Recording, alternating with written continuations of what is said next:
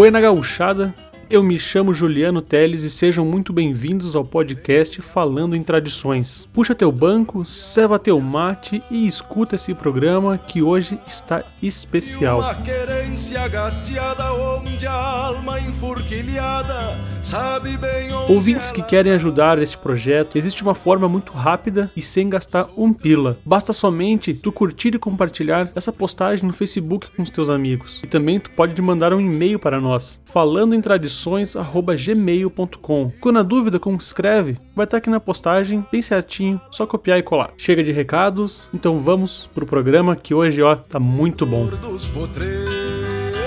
Hoje, que é o primeiro programa, trazemos ele formado pela Universidade Federal de Pelotas, compositor, professor de música, arranjador e instrumentista, com trabalho voltado para música folclórica gaúcha e brasileira, vencedor de inúmeros festivais de música, já foi premiado várias vezes em sua atividade e composições na área instrumental brasileira. Desenvolve um repertório voltado ao violão de oito cordas, tem por base ritmos folclóricos gaúcho. Seja muito bem-vindo, Maurício Marques. Opa, muito obrigado, Juliano. É um prazer estar aqui na tua companhia, podendo conversar com teus ouvintes, né, e divulgar um pouco do nosso trabalho, falar um pouco dessa coisa que a gente passa a vida estudando, que é a música, né? Sim, sim.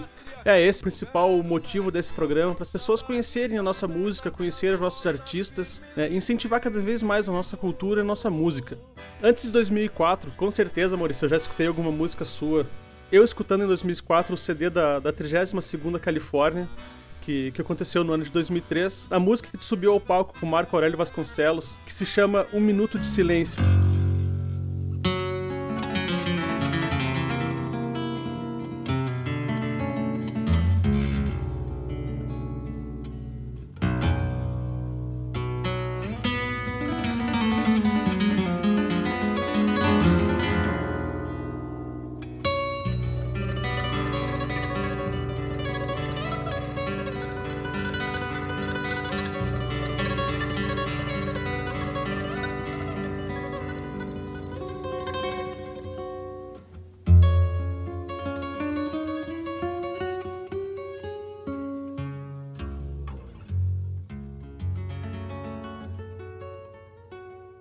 Pra mim, essa música foi um, um marco muito grande na minha vida, digamos, musical, vamos dizer assim, né? E tu foi uma das inspirações que eu tive pra começar a tocar. Mas que beleza, Juliano. Olha só, cara, eu fico muito feliz que, que o trabalho da gente tem algum impacto né, positivo nas pessoas, né? É uma coisa muito é uma, é uma coisa muito interessante pra gente ouvir isso, né? Sabe que aquela uh, os festivais são um palco muito interessante para quem quer entrar nesse mundo da música, né, e, e experimentar assim de uma maneira profissional, né, como como realmente as coisas funcionam, uma estrutura que tem tem sonorização, que tem gravação, que tem público, né? Então, na verdade, é, já é de verdade aquilo lá, né? E é um ótimo palco para começar a trabalhar, né? Fantástico. E me diz um pouco dessa experiência que tu teve de subir ao, ao palco com o Marco Aurélio Vasconcelos, que pra nós é um grande ícone da música pra nós. Pois é, sabe, é, quando eu vim para Porto Alegre em, é, em 2000, 2001 por aí, quando eu cheguei em Porto Alegre, eu conheci o, pessoalmente o Marco numa, numa dessas idas, nesses eventos que a gente acaba participando, né? E aí é, eu, eu fa- falei com ele, poxa Marco, tu é um cantor tão expressivo, assim, falei que eu era fã do trabalho dele, né? Por que que tu não grava um novo disco? Ele disse, pois é, mas é uma confusão, não sei o quê. Aí eu me ofereci, quem sabe eu produzo o teu disco, e ele topou, né? E aí eu, eu produzi uh, um disco, uh, aquele disco que ele gravou depois de muitos anos, que foi Invernando Recuerdos. Eu fiz todos os arranjos, né? Um disco que eu puxei mais pra essa sonoridade. Pra mim sempre foi a cara do trabalho do Mário, que é um, que é um trabalho assim, pro lado da música brasileira, a música seresteira, né? Que eu acho que a música gaúcha tinha muito disso e perdeu, infelizmente, mas eu acho que vai retomar. E eu acho que, pra mim, estar no palco com o Marco Aurélio é, um, é, é estar junto com uma referência também, sabe? É um, assim, o Marco Aurélio cantando já nos discos da Califórnia, né, que nós, eu sempre tive, minha, minha mãe sempre comprou disco da Califórnia, e eu ouvia em disco aqueles bolachões em casa, né? Aquilo foi, de certa maneira, também foi a minha maneira de, de entrar na música, né? E de, e de me apaixonar pela sonoridade, né? É, qual foi teu, teus primeiros contatos com o violão que tu teve, sabe? Tuas principais influências e, e como que tu começou a, a chegar no violão? Pois é, Márcio, ô, Juliano, sabe que esse negócio de, de música é engraçado, né? Porque eu morava em Rio Pardo, que é a minha cidade, e do lado da minha, da minha casa tinha um CTG. E eu, enfim, eu, eu acabei me criando naquele meio ali, indo a baile, ouvindo conjunto de baile, passando a, tocando assim, a, ouvindo os caras tocar na semana farroupilha inteira, assim, passava a noite, às vezes, no, no, galpão, cuidando da chama, aquelas coisas que a gente, no interior, tem criança tem tempo de fazer e, e era seguro Sim, fazer verdade. ainda, né? E, e aí, já esse meio né, da dança, do baile, né, dos grupos de dança, o pessoal tocando e cantando, e os colegas também na escola tinham violão, eu ia para casa dos amigos e, e, e, via aquela atividade, achava muito interessante. Isso foi um, um introito para mim, né? Eu comecei por aí com o violão, né? A partir da música regional gaúcha e, e de uma maneira muito uh, descompromissada, né? Com o violão. É depois Sim. que as coisas foram tomando outro rumo, né? Eu fui resolvi estudar, né? Aí, aí, aí muda o penteado, né? Aí a pegada fica feia mesmo, né? Mas começou como quem não quer nada, assim, né? E, né?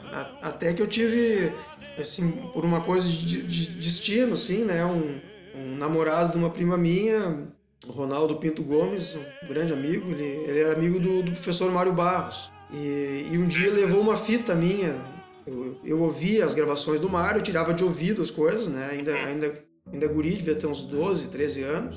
E aí o Mário me ouviu tocar por aquela fita e, e me chamou para me fazer aula com ele. Ah, eu vinha a Porto Alegre, assim, a cada três meses eu fazia uma aula com ele, né? E ele ia me dizendo o que eu tinha que fazer olha, eu tenho que estudar teoria, senão tu não vai conseguir aprender nada. Tu vai me deu as técnicas básicas, né? E, e os métodos que eu ia precisar desenvolver. Então, a partir daí, dessa orientação do Mário Barros, a música começou a ter um, uma, um outro sentido para mim, né? E comecei a acessar a literatura do violão. E aí, depois disso, eu fui estudar em Pelotas, né? Mas, paralelamente, os festivais já estavam, né? Eu, eu logo já fui, já comecei a participar de festivais. O primeiro festival, acho que foi a Ramada, em Cruzilhada do Sul na Vigília, em Cachoeira, e assim eu fui, né? E aí não parei mais, acho que eu toquei em todos os festivais, basicamente. Né? Sim, sim.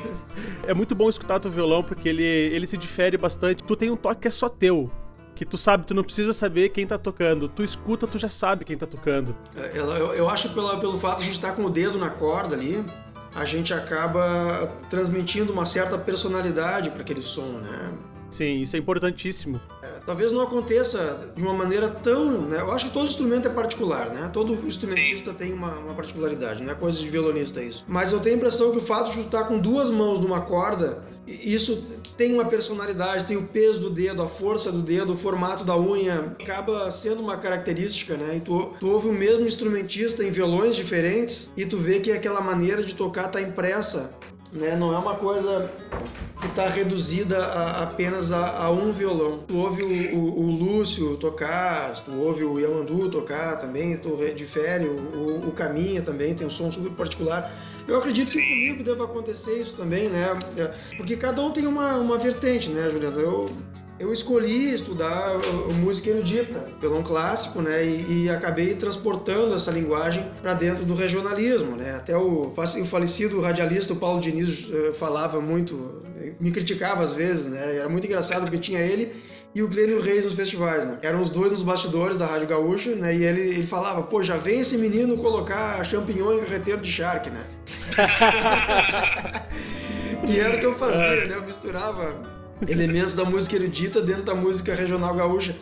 Mas eu, eu acho que eu nunca enxerguei a música gaúcha como essa coisa uh, estanque. Mesmo sem, sem pensar numa corrente filosófica da música gaúcha, eu sempre pensei na música gaúcha simplesmente como uma música, como uma linguagem que está sempre sujeita a alterações. Então, uh, não existe a música gaúcha pronta, né?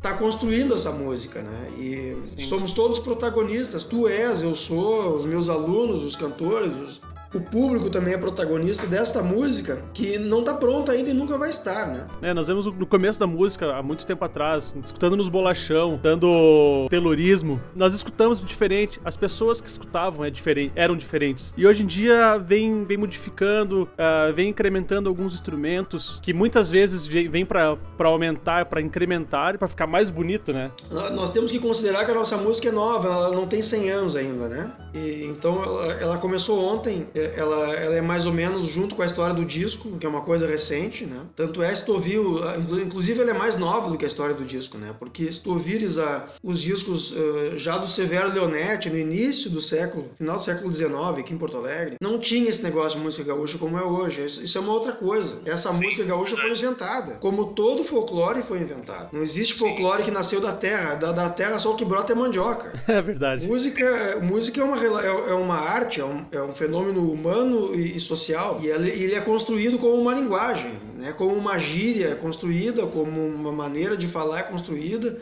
A música se modifica como linguagem. Então, eu enxergo e sempre enxerguei ela dessa maneira.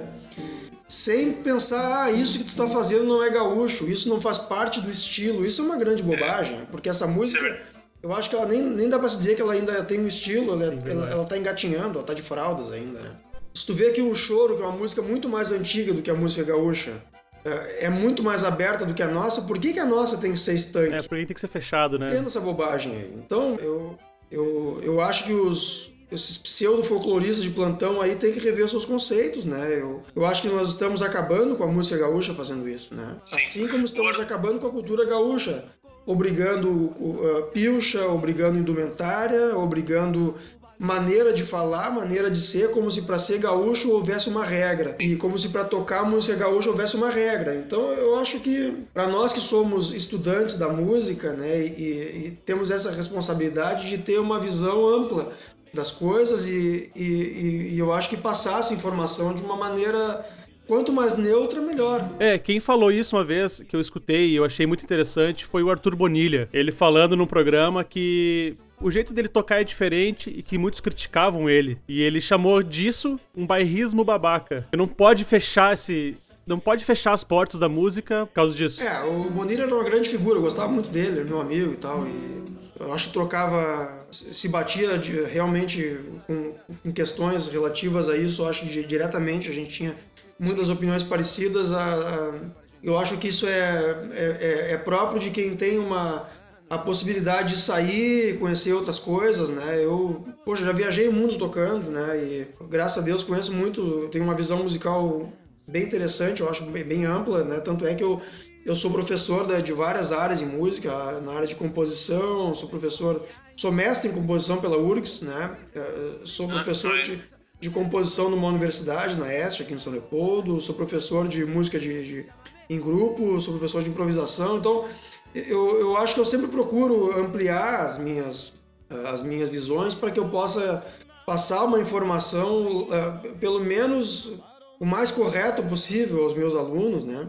E, enfim, uh, eu acho que a música gaúcha ela, ela, ela tem muito a, a crescer e, e, e, tem muito realmente tem grandes valores dentro dessa música, né? A gente tem, tem mais a que fazer ela, ela funcionar, né? Por, Pega um exemplo, por exemplo, do vaneirão, né? O pessoal é tão trata isso com uma maneira tão tão dura, né? Mas o vaneirão, na verdade, ele é um machixe, né? Assim como a vaneira, não passa de um machixe tocado de outra maneira, né? o machixe é, começou lá em 1880, mais ou menos, com a Chiquinha Gonzaga, aquela turma ali, misturando música dos negros com a polca europeia. Quando esse fenômeno aconteceu aqui no Rio Grande do Sul, porque ele, foi, ele, foi, ele veio vindo né, com os músicos, veio, veio acontecendo de uma maneira paralela, né?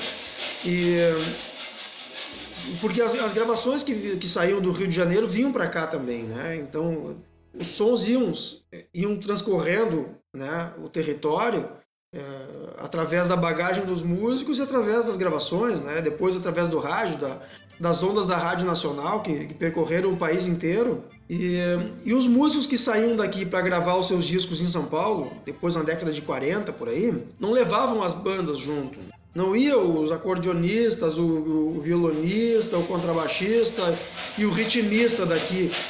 Ia, ia dois acordeões e chegavam lá no estúdio da Santa Clara em São Paulo e gravavam com um grupo de choro que fazia, que eram os ratos de estúdio da época. Então o que a gente ouvia daqui, na verdade, era um machixe com um acordeon, sabe? Essa levada de vaneirão que a gente conhece hoje, eu vou tocar aqui pra gente ouvir, né?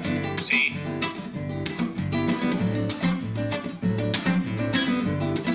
essa levada de vaneirão, eu, eu, eu atribuiria com certeza ao, ao, ao Bonitinho e ao Oscar Soares, o Oscarzinho, que são grandes músicos de baile aqui do Rio Grande do Sul, que eles acabaram fundando essa maneira de tocar, sabe? Então, uh, não é que isso aí não, não, é que sempre existiu isso, foi criado por alguém. Muito interessante saber disso. Coisas que dificilmente eu saberia. Uh, a gente tem que pensar, Juliano. Muito interessante. Pensa na música gaúcha como uma coisa que está sendo construída. E é só tu dar uma cavocada leve no, na história do disco e tu encontra tudo. Então, uh, essas coisas a gente tem que, que enxergar de uma maneira totalmente despida dessa frescura de, de, que essa música não pode ser modificada. Isso não existe. Teve uma época da história do disco, isso é só você ir lá no Museu do Som Regional e, e olhar, em que a música gaúcha tinha uh, copiava a, a, música mexicana, por exemplo, né? E, e atrás da música sertaneja sabe? Com os vocais parecidos em terças, em sextas, que é próprio de, de, qualquer música caipira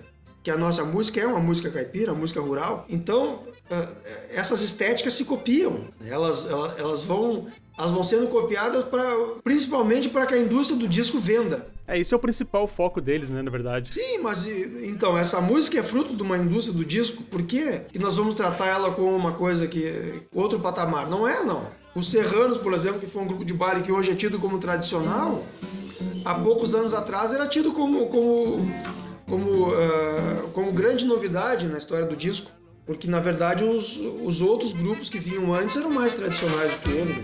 Mas olha lá quem vem chegando! Olá, sobrinho! Jamariquinha! É verdade, de roupa nova!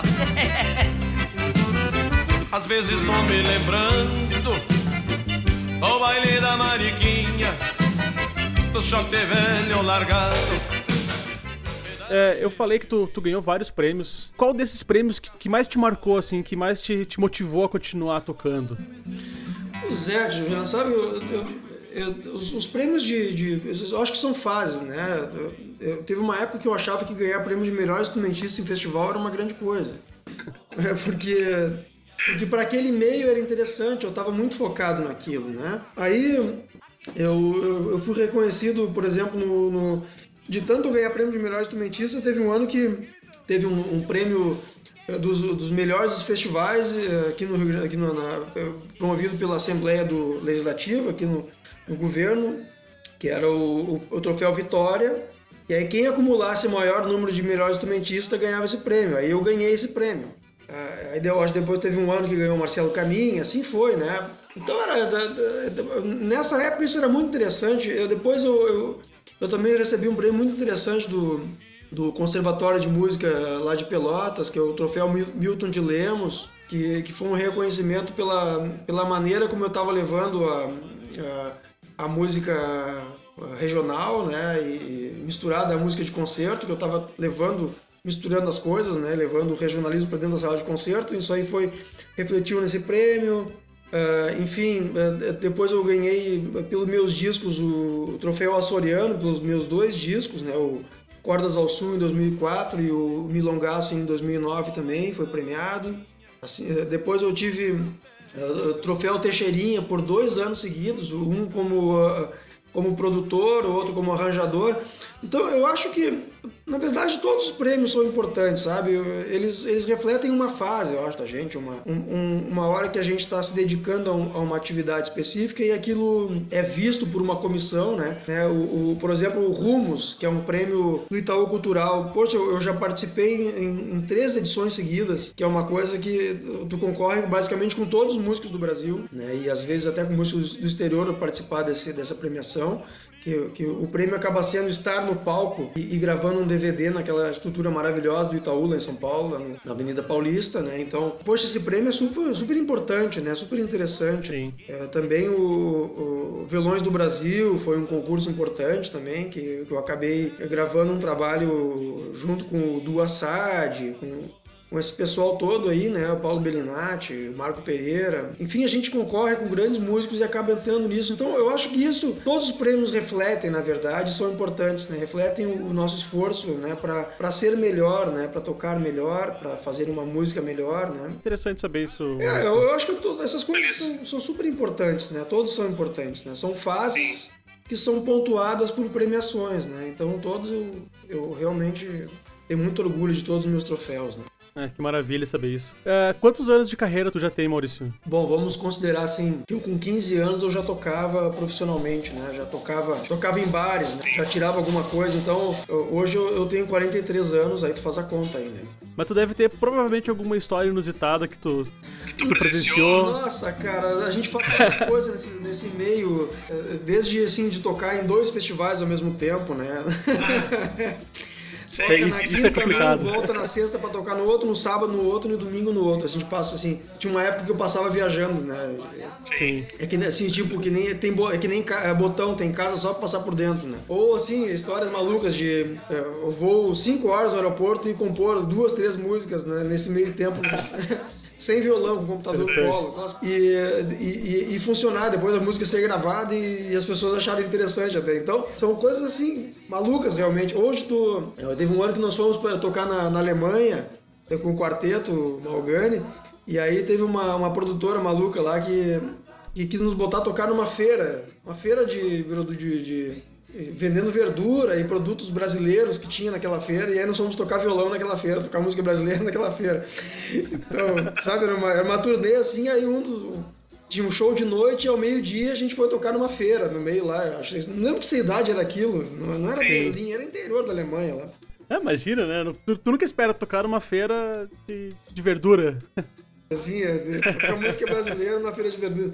Mas é, é para ver como as pessoas enxergam, às vezes, as, as coisas, né? E o, o prisma das coisas muda totalmente, né? Ou de. Sim. Teve um ano que nós fomos tocar. Fomos tocar em. Em Ramallah, que é a parte árabe, né? E depois no outro ano fomos tocar. No, no- outro dia fomos tocar em Tel Aviv. Enfim, do- do- dois lugares que, né, que se, se- se- se não, não pode contar para um, num lugar onde tu foi tocar no dia anterior, né? Porque Sim. Senão a pessoa Conflito total. fica de cara contigo, assim, né? E aí na saída nós tomamos uma dura de 5 horas com os guardas lá, porque eles, eles Nossa. escanearam violão, roupa, tudo, né? Porque tinham medo que fosse uma bomba. Então, essas coisas que a gente. são totalmente malucas, né? Realmente inusitadas pra caramba. Inusitados, to... é verdade, verdade. É, mas enfim, são coisas da carreira que a gente. é, Na hora a gente acha. A gente acha tenso, depois a gente dá risada, né? Eu acho que Sim. Sim. super inusitado, imagina. É, eu queria te perguntar assim, ó, tu gravou inúmeras músicas, vários compositores, vários estilos. Qual música ou quais músicas que te marcaram mais a, a tua carreira? Que tu, que tu mais gosta, assim, que tu toca até hoje, faz questão de tocar? Pois é, sabe que é, que é uma coisa maluca, né? Porque eu, quando eu gravei meu primeiro disco, em, eu comecei a gravar em 2002, mais ou menos, lancei em 2004. Foi o Cordas ao Sul. Quando eu comecei a fazer esse negócio, as referências de violão gaúcho eram, eram, eram pouquíssimas, né? Eu tinha o, o Lúcio Ianel, que todo mundo queria copiar. Sim. Tinha o Mário Barros, que era a minha referência desde o início. Tinha o Marcelo Caminha, que, que era um pouco mais velho que eu, já tinha trabalhos lançados, né? Bom, e aí começou a enfeiar a coisa, porque não tinha quase ninguém mais, né? Tinha o, o Hernânia Prato, que tocava com Wilson Paim, que tocava muito bem também. Então, a gente não tinha muitas referências, né? O, o Diamandu tava começando, o, o Bonilha tava começando, eu tava começando, então tava, tava todo mundo começando, né? E aí, cara, o que, que aconteceu? Eu acabei tendo que inventar a roda, né? Porque eu não queria fazer uma cópia do Lúcio Mesmo. e Anel, né? Porque eu seria mais uma cópia do Lúcio. Eu acho que cópia não tem muita graça. Então, o que eu comecei a fazer? Eu comecei a compor, eh, misturando as linguagens, e eu comecei a fazer transcrições de coisas de outros instrumentos para o violão. Como, por exemplo, a Doce Saudade, do Albino Manique, que é uma música sentida como super difícil no acordeon, eu passei para o violão. Pode tocar um pouquinho dela pra nós. Toco, toco sim, uma coisa assim, é.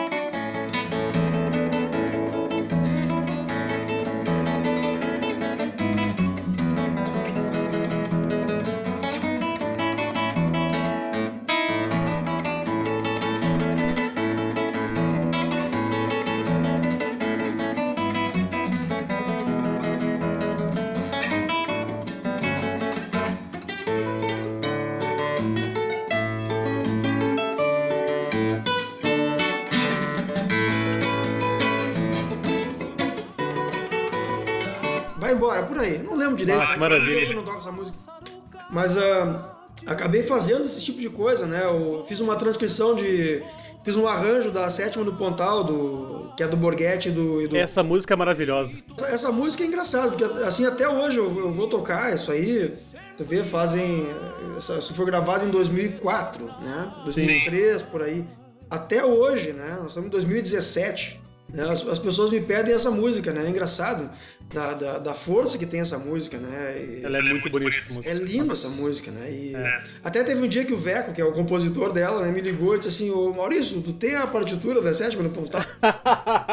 eu não tenho, cara. Eu, eu, fiz de ouvido o arranjo. Ele disse, pai, eu que fui tocar minha música e não me lembrava mais. Caralho, que maravilha isso. Dei risada de, pô, caramba. É aquelas coisas, né? Então... Eu acho que tem coisas que são, que são, que são atemporais, né? Acabam ficando, Sim. realmente. Ou Bugio de Concerto, que é uma música que eu fiz numa aula de composição, né? E, uhum. e, e, gravei num festival lá em Pelotas, que era o Sírio, que foi de violão e flauta. É, essa Legal. música, assim, até hoje me pedem ela também. É, ou Vivi, que é uma música que eu fiz pra minha mulher quando eu conheci ela. A gente era namorado ainda quando eu fiz a música. Nossa, que lindo. E roda pra caramba, assim, as pessoas. Até hoje eu vejo, no, quando eu recebo as, os, o negócio de direitos autorais, ela tá rodando por aí. Então, é, realmente eu acho que tem. Poxa, mas, mas tem coisas assim que, que, que realmente uh, vão, né? Viajam, como a, a dança brasileira do Radamés Inhatali, que eu gravei no, no, no, Violões do Brasil também. Maravilhosa essa música. Pô, essa, música essa música roda pra caramba, assim. Às vezes eu recebo e-mail da Alemanha né? Poxa, são, são prazeres diferentes, né? Sim, sim. Mas eu acho que, sabe, o primeiro disco, ele acabou traçando uma, uma, uma linha, uma, uma trajetória no meu trabalho eu acho que, que até hoje se reflete. É, o, o, primeiro disco acabou eh, criando uma linha condutória, assim, que, que eu acabo seguindo até hoje, né? Porque, enfim, porque acabou, de uma certa maneira, eu acabei fundando uma maneira de tocar, né? Meio sem querer, Sim. assim, mas a, eu acho que tudo que vem primeiro acaba sendo uma referência, né? Então, é, eu acho que de uma certa maneira eu fui, o primeiro nessa coisa. Tem uma música tua que eu escuto, foi uma música que tu transcreveu, que tu tocou no nesse prêmio do Itaú que tu falou que tu concorreu. Que é uma, uma, uma música do, do Victor Ramil, que é Estrela Estrela. Eu acho fenomenal. Eu acho linda demais essa música que tu toca. É... é eu acho essa Estrela Estrela uma música fenomenal também. Eu, a única coisa que eu, que eu sinto é que o, o, o áudio daquela gravação não tenha ficado bom. Sim. Porque eu acho que saturou o som na hora da captação, sabe? E o, e o técnico não viu isso. Como foi ao vivo, acabou entrando naquela Sim, tem como. É. Né? Mas é, eu gostaria até de regravar ela um dia, assim, né? E, Sim. Foi uma coisa feita assim, realmente muito rápida. Eu, eu preparei ela assim na última semana do, do prêmio. E, e acabei gravando ela dessa maneira, assim mesmo, né? Nossa, ela é muito, é muito boa essa música. Eu, eu mostro pra todo mundo. Que é quem fala, ah, que música? Eu falei, escuta essa daqui, ó. eu, acho, eu acho fenomenal isso. É, o Vitor Ramil é um, é um, grande compositor, assim, ele conseguiu mudar o prisma da, o, da, da, da, composição dentro do, do cancioneiro, né? Que é uma coisa que sim, eu acho que. Sim. que acaba sendo uma, um, um, uma coisa importante o, é, ele... a, gente levar assim usar o cancioneiro como, como um veículo né? De, de, de comunicação direta né? Porque a, a, voz sempre é o primeiro né? Primeiro ponto. É ele, ele também foi uma, uma mudança bem grande ele foi um tocou a nossa música do sul mas com uma pegada diferente com jazz com blues isso é muito legal também. Ele me, me, parece ser um artista. Eu converso raras vezes com ele, assim, né? Até porque o cara ele é super ocupado e eu não, não, não, não tenho por que ficar, né? Ligando pro cara só pra, pra incomodar ali, né? Mas o Vitor é um cara que, que ele tem uma cultura muito ampla. que firma e não vira. Voltando ao, ao assunto do Vitor Ramil, é, ele é um artista que para mim é um, é um cara que tem uma cultura fantástica, né? E, Sim. e acaba usando isso ao favor dele, assim, sem, sem medo de usar o que ele tem. Sim, é verdade. A família inteira Ramil, eu acho que tem um, tem um dom especial, a família inteira deles, né? Que é, é fenomenal. O dom, o, o, dom é indiscutível, né? A questão toda é o que tu faz com ele. Eu, eu acho que o, é, tanto ele como o Cleiton e o Cledir, né? São caras formidáveis, né? Sim. Nossa, assim, não, tem frescura nenhuma. É, quando a gente tá, se encontra em alguns lugares, assim, nós não somos amigos íntimos, mas são os caras que têm um respeito pelos colegas, uma e um respeito pela, pela arte que estão fazendo. Eles, de qualquer lugar que chegam, cumprimentam a gente, né? lembram o nome, perguntam do trabalho. Ah. Isso é uma coisa Isso de é um grande importante. artista, né? não, é um, não é um palhaço que faz, ah, eu sou o grande tal, não sei o que, eu sou o famoso não sei quem. Sim. Não é o caso, eles são pessoas realmente merecedoras do, da, da, assim, do- da- das, dessas conquistas, né? Porque fiz, Sim, reconhecimento deles. deles. fizeram para isso, não nasceram prontos, né? Tiveram Claro. que cavar, cavar esse buraco aí para poder entrar. E eu acho que, que hoje, qu- quando eu ouço o Ramil, por exemplo, que é o, que é eu tô te falando, o, o Vitor, eu vejo um, um- um cara que emprega na maneira de fazer dele um tratamento todo especial na maneira de tocar o violão, de fazer os arranjos, de cantar, né? É, Essa naturalidade que eu acho que, o- que é o que tá faltando na música gaúcha, né, Tia? Sim. Né, eu, eu já falei isso há muitos anos numa entrevista. é, é, Todo mundo aqui é gaúcho de apartamento. Não sei por que que fico com essa mania de, de dizer pros outros que passaram a manhã encilhando pingo. É uma. Vamos tomar vergonha, né, cara? Porque, poxa, a gente vive no mundo urbano. Sim, a maioria dos músicos vivem no mundo urbano, né? Isso não tem. Pra que essa frescura de, de, de- ficar eh, fazendo com que né, o carro virou pingo, o, o, o apartamento, uma cama box maravilhosa virou catre. né, saudade do ranchinho. Não sei se, se fosse viver no ranchinho como tem que ser, eu duvido que fosse ter saudade. Não, um rancho de barro, uma sujeira desgraçada, pau a pique. Olha, tia, não ia ter essa inspiração toda que eles têm se não dormisse numa cama box. Então, é, eu, eu acho que, que o gaúcho tem, tem- tem que parar com essa falsidade e tratar a sua cultura com o respeito que merece. Com mais naturalidade. Claro, tia. Mas é claro, Verdade. é óbvio. Então, o Ramil me passa isso. Ele fala dessas coisas com uma distância, com a distância real que é o negócio. Ele leu os poemas e musicou. Sim. E cantou uma coisa que ele achou bonita, é só isso. Ele não tá vendendo uma ideia de que ele, de que ele chegou encilhando um pingo no estúdio, sabe? E eu acho isso fantástico. O artista que tem coragem de fazer isso e que transforma isso numa, numa coisa verdadeira. E, e eu acho que tá faltando isso, cara, sinceramente. Acho que tá faltando isso. O gaúcho tá transformando a sua arte numa coisa caricata. E, e isso, cara, isso é um perigo. Pegando uma legião ali, mas que, que vive nesse mundo fictício, mas tem um, um- um outro lado do público que gostaria de ver uma- um outro sentido das coisas. Talvez é, a gente devesse enxergar um pouco desse público também, né? Claro, com certeza. Não pode deixar ninguém de, de lado porque fazer uma segregação. Tem muita gente que não ouve música gaúcha porque não aguenta o ranço. Tá? Não é que ela não seja Verdade. boa, ela é maravilhosa, mas não dá pra querer, né? E eu acho que os festivais também estão impregnados dessa coisa aí. Então, tu pega uma triagem de festival, é só isso. Uhum. É a aba do meu chapéu, a carona do não sei o quê, né? não sei o quê do estribo. É, é o tempo todo assim, é, tem uma, uma obrigação em ficar falando desse assunto que já está mais do que requentado. Sim. Começou na década de 40 e tá até hoje o mesmo assunto. Tanto não tem mais importância que festival não aparece em lugar nenhum mais, né? É difícil ter um festival grande que se destaque. em- Sim, o- as pessoas fazem um grande investimento no festival, mas ele não acontece uh, pro público, porque, ele, porque já, o assunto já foi, né? Era interessante para mim ouvir, por exemplo, o Pra Onde Ir, lá do, né, do Celso, que era linda essa música, né? Mas isso tinha uma beleza lírica nesse negócio aí, né? É, que se perdeu, né? Sabe? Ou, as, as, a- a- aqueles arranjos das primeiras Califórnias que, que, que tinham a ver com a naturalidade daqueles músicos. Um que vinha do- da seresta, outro que vinha do, do samba, outro que, que aprendeu uma música lá com, né, sem muito sem muita influência, assim, sabe? E aquilo era, é, era a naturalidade que ia ao palco. Hoje em dia, não. Hoje tu tem uma fórmula de ser gaúcho. O pessoal estuda como é que se faz milonga. É uma, é uma coisa que está tão distante do dia a dia que os- caras têm que estudar como é que se faz aquilo. Mas por que, que não tocam o que fazem, então, né? Sim. Toca de uma forma natural, o que tu acha. Por que, que não criam isso e de- deixam os caras tocarem, né, tia? Sim, sim.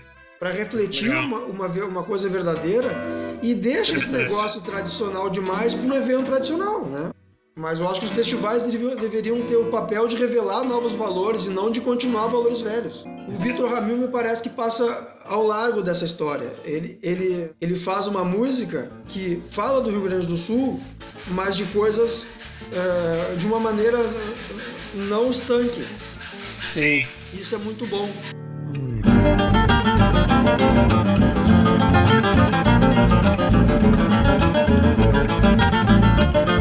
Então vamos se encaminhando para o final do programa. Gostaria muito de agradecer, Maurício, tu, tu ter aceito esse convite para gravar, a tua disponibilidade, a tua humildade. Sempre me respondeu, né, de forma muito legal isso, os contatos e números que eu tive contigo. Muito obrigado, tá, Maurício? Olha, para mim é um prazer. Eu, eu, acho que estamos todos aqui para construir uma música gaúcha, né? E eu acho que quanto mais a gente divulgar o pensamento e, e, e fazer com que as pessoas reflitam sobre o que estão ouvindo, né? É, esse é o ponto. Na verdade, eu acho que esse é o ponto. Né? A reflexão sempre é importante, né? Legal. É, eu acho que eu, eu, logo que eu, que eu lançar meu, meu próximo trabalho, eu vou te, te contatar. Tem coisas estão acontecendo aí, porque Maravilha. Um disco solo que eu tô, que eu tô trabalhando, tem Sim. também um disco que não é exatamente música gaúcha, mas que é um disco que eu participo, Uhum. que nós eh, gravamos uh, gravamos em 2009 nos Estados Unidos, né? E, e vamos lançar esse ano aí. E eu queria te procurar depois para fazer um lançamento Opa. no teu programa. Fico também, muito feliz. Desse, desse disco Nossa, aí, muito obrigado, Maurício. do Muito quarteto, obrigado. Quarteto Malgani, né? Que grava também música Sim. gaúcha, né? Música carioca, música brasileira e a música gaúcha tá aí dentro desses trabalhos. Ah, que joia. E, tanto é que nós gravamos agora no, um disco no.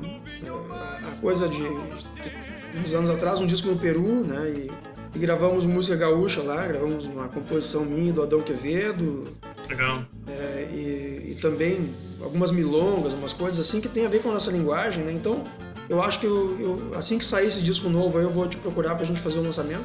Opa, obrigado, Maurício. trocar essa Obrigado. ideia, vai ser um, um prazer poder trocar essa ideia contigo. aí. Ah, que legal. Ah, eu queria que tu deixasse teus contatos para as pessoas entrar ter aula de violão contigo, de conversar contigo. Por favor. Olha, pra me encontrar, hoje em dia se esconder é a coisa mais difícil do mundo. né? É verdade. então, é é fácil me encontrar no Facebook, lá, Maurício Marques, bota violão oito cordas, de alguma maneira vai me encontrar. Sim. Eu tenho uma página no, no YouTube também, que é Maurício Marques também, né? O meu e-mail é marquesviolão.gmail.com Tu consegue me encontrar em, em todas as plataformas digitais, meus discos estão à venda em, em- todas as plataformas, né? Tem distribuição online, né? Sim. Então, ah, se me coloco à disposição para aulas de música, eu, eu dou aula de violão de 6, 7, 8 cordas, né? de me colocar à disposição para o teu público, né? Se alguém quiser estudar né, comigo.